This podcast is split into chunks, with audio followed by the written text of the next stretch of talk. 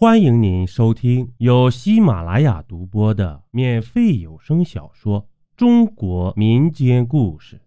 入木三分。这一年的暑假，我来到了同学赵贺的老家。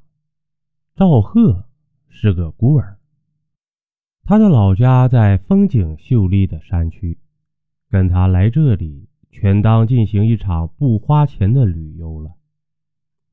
而真正吸引我的，却是这里的一种叫焖罐鱼的特色美食。这种美食的选材非常的讲究，要用夜里抓来的鱼，这让我对这种美食更加期待了。所以，到了赵贺老家的第二天夜里，我们就去了远离林子的一条小河旁去捉鱼。这哪知道啊，刚出了林子。赵贺忽然紧张地拉住了我，伸手向河边指去。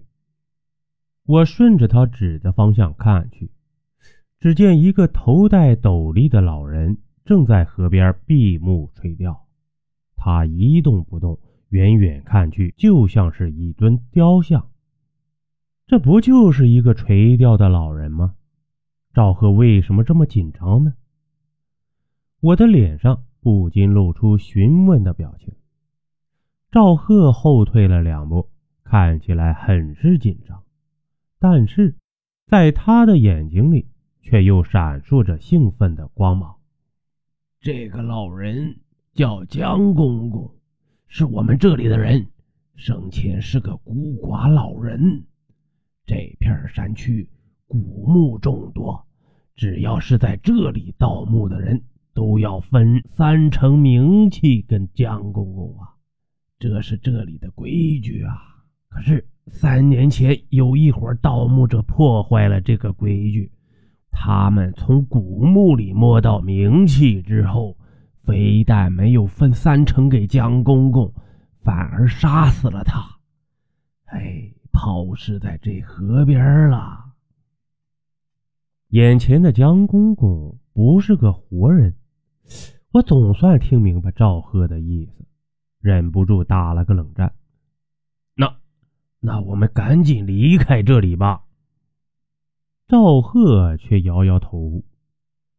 江公公还活着的时候，一旦有人在附近盗墓，他就会坐在河边用直钩钓鱼。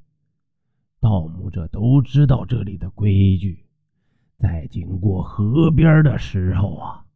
盗墓者就把三成名器挂在江公公的直钩上，这叫做吊金木。江公公死后，这个情况却没有改变呢。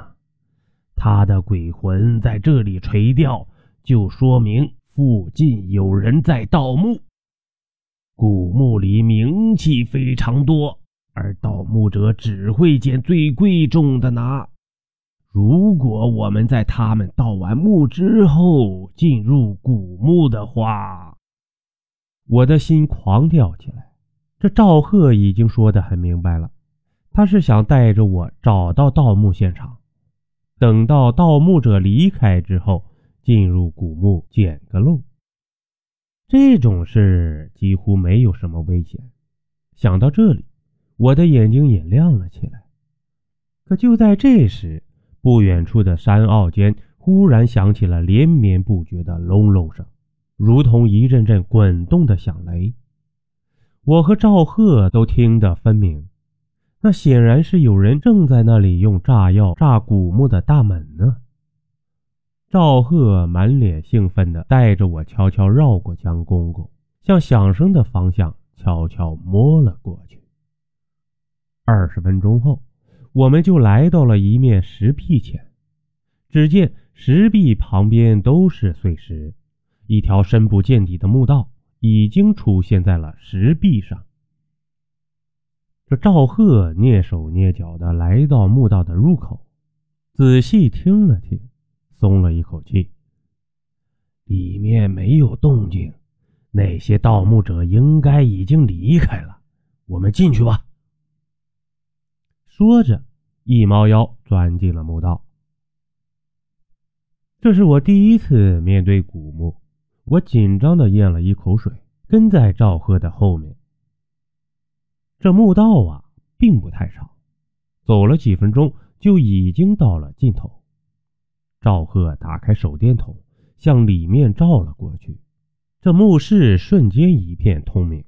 当看到里面的情景后，我和赵贺不约而同的瞪大了眼睛。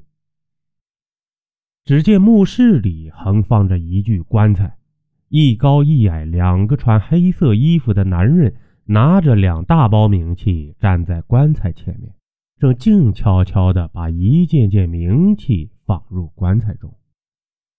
当看到手电筒的光芒，两个人吃了一惊，惊恐地回头向我们看过来。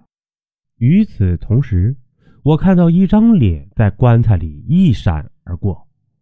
那张脸怎么看都像是那个坐在河边垂钓的江公公。我和赵贺都认为盗墓者已经离去，可谁知道他们根本没有离开。邀您继续收听下集。